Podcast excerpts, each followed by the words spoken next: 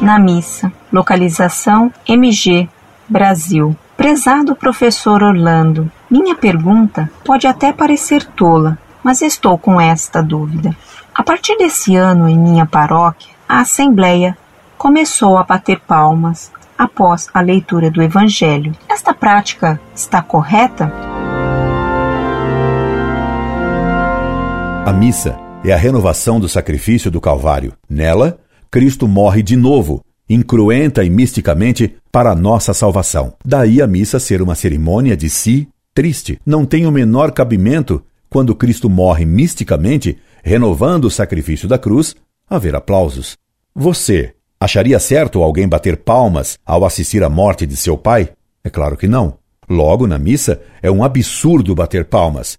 Missa não é festinha de aniversário.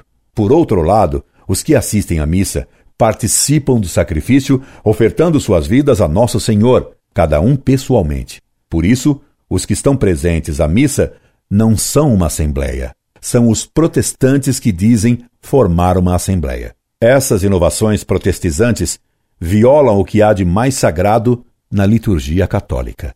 Incorde Jesus Semper, Orlando Fedeli.